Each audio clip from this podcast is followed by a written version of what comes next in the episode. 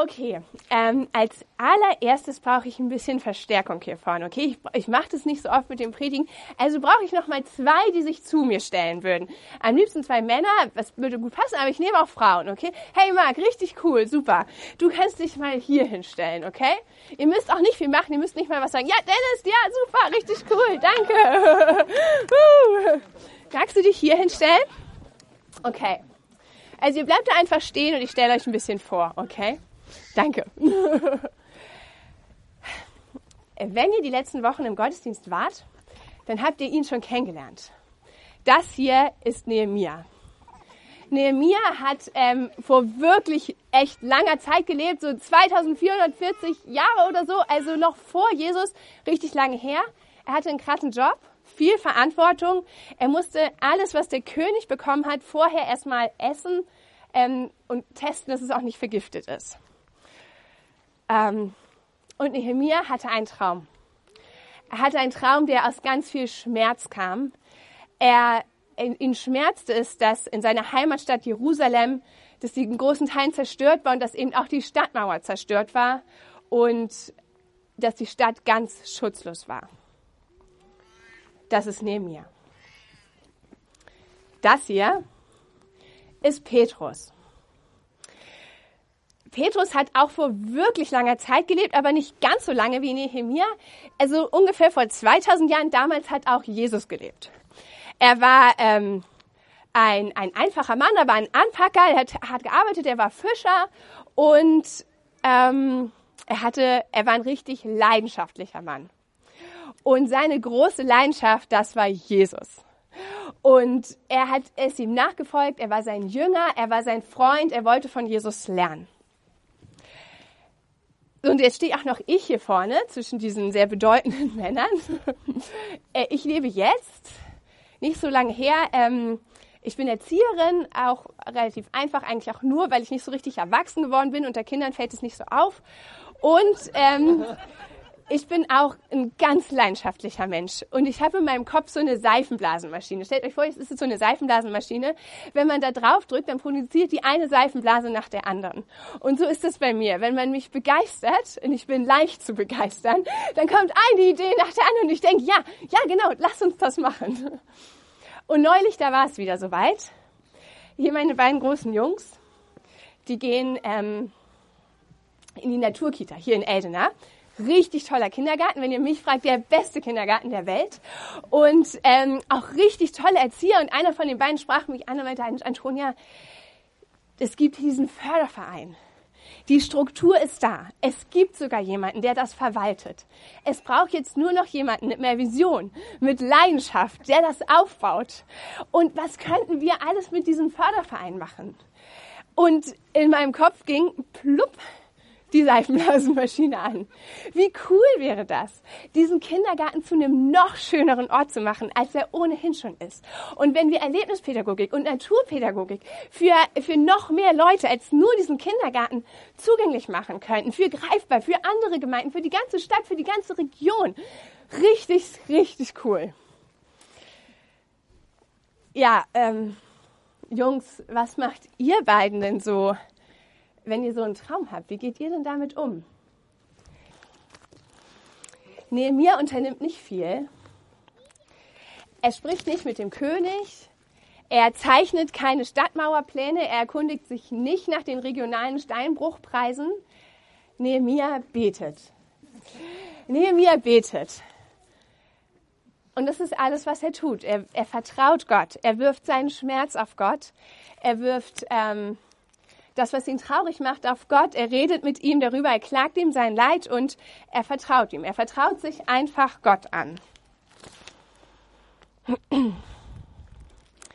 Und Petrus, was hast du gemacht? Es gab da diesen einen Tag.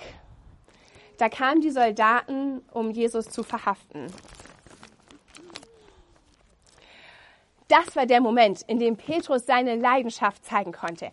Er war mutig, er würde alles für Jesus geben und er trat vor Jesus und er verteidigte ihn, sein Herrn, sein Alles, für den er alles geben würde. Und er nahm sein Schwert und er schlug diesem Soldaten, der da vorne stand, das Ohr ab. Wir haben die Geschichte ja eben gehört, Andi hat sie vorgelesen. Fand Jesus das cool? Nee. Jesus, äh, Andi hat eben vorgelesen, Jesus sagt, steck das Schwert wieder weg. Jesus, äh, Petrus war doch so leidenschaftlich für Jesus. Er hat alles für ihn gegeben. Er stellt sich vor ihn. Er setzt ja auch irgendwie sein Leben ein. Wie kann das falsch sein? Wie kann es falsch sein, mutig für Jesus einzutreten? Es war falsch, weil es nicht Gottes Plan war. Das konnte Petrus vielleicht nicht wissen, aber Jesus stand ja neben ihm. Er hätte ihn vielleicht kurz fragen sollen, oder? Hey Jesus, ich stelle mich vor dich, schlag ihm das Ohr ab, okay? Jesus, ja. Oder eben, nee, nee, ähm, das ist nicht mein Plan. Gott hat was anderes vor. Ich muss da jetzt mitgehen und Gott wird noch was viel Größeres daraus machen. So, so hätte es laufen können. So ist es nicht gelaufen. Ähm, was ich von Petrus gelernt habe. Als ich also vor ein paar Wochen überlegt habe, mich Hals über Kopf in diesen super coolen Förderverein von diesem super coolen Kindergarten zu investieren, habe ich in meiner Bibel gelesen und es war einfach die nächste Geschichte, die dran war, die von Petrus. Und ich habe mich richtig ertappt gefühlt, weil ich gedacht habe, oh Mann, irgendwie gab es da in mir diese Stimme, die gesagt hat, ach, ich, nee, ich, ich rede jetzt lieber nicht mit Jesus rüber, weil vielleicht sagt er nein. Und es ist doch so cool und ich will es unbedingt machen. Und das, der Kindergarten, das ist einfach so ein guter Ort und es kommt unseren Kindern zugute. Wie könnte das falsch sein? Aber also ehrlich gesagt ist das voll dumm, so zu denken von mir. Denn ich weiß doch eigentlich, Jesus meint es gut mit mir. Es ist einfach richtig gut, Jesus zu fragen. Es ist gut für ihn zu fragen nach unseren Plänen, äh, nach seinen Plänen und unsere Pläne mit ihm zu besprechen. So, es ist gut zu fragen, worein ich mich investieren soll. Denn da, wo Jesus mich führt, da wird er auch Segen drauflegen. Und das, das ist das, worauf es ankommt.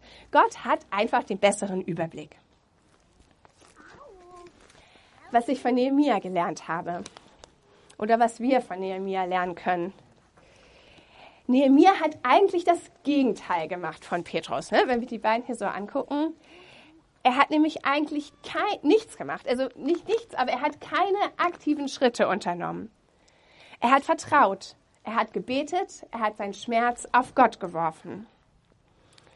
Und Gott hat es dann einfach möglich gemacht. Gott hat es wirklich möglich gemacht, dass diese Stadtmauer am Ende wieder stand. Und das war keine einfache Kiste, wirklich nicht. Aber Nehemiah hat nichts Aktives, nicht den ersten aktiven Schritt in die Richtung getan. Und trotzdem ist es am Ende so gekommen, weil Gott es geschenkt hat. Weil Nehemiah sich an Gott gewendet hat. Mm, auch Petrus. Petrus hat auch schließlich wieder mit Jesus geredet. Ein Hahn, ein leeres Grab, aufgebrachte Frauen und viel Heiligen Geist haben dazu geholfen, dass Petrus eine der wichtigsten Männer in der frühen Kirche wurden. Gott ist richtig gnädig, oder? Auch wenn wir mal daneben liegen und aus Leidenschaft jemanden ein Ohr abschlagen, ups, ähm, macht Gott trotzdem noch so gute Dinge mit Petrus ich habe mich dann letztlich doch auch entschieden, mit Gott darüber zu reden. Hm, hier Förderverein, Kindergarten, ja oder nein. Und ich habe mich dagegen entschieden. Ich werde das jetzt nicht machen. Ich werde mich da nicht, jedenfalls nicht leitend rein investieren. Und das fühlt sich inzwischen gar, das fühlt sich gar nicht so an. Es hat sich nie so angefühlt, als ob Jesus mir was verboten hätte. Gar nicht. Also ich hatte niemals das Gefühl von, ach Mano, na gut, okay, dann nicht. Sondern es war einfach richtig gut weil Gott mir einfach voll den Frieden darüber gegeben hat und es einfach, glaube ich, die richtige Entscheidung ist. Gott meint es nämlich gut mit mir und Gott meint es auch gut mit dir. Seine Träume und sein Reich, diese Reich Gottes Träume, über die wir immer wieder in den letzten Wochen geredet haben, die sind richtig gut. Und deswegen ist es auch gut, auf unsere Reich unser Träume, auf die Seifenblasen zu verzichten. Sprich mit Gott über deine Träume. Das ist einfach richtig gut. Amen.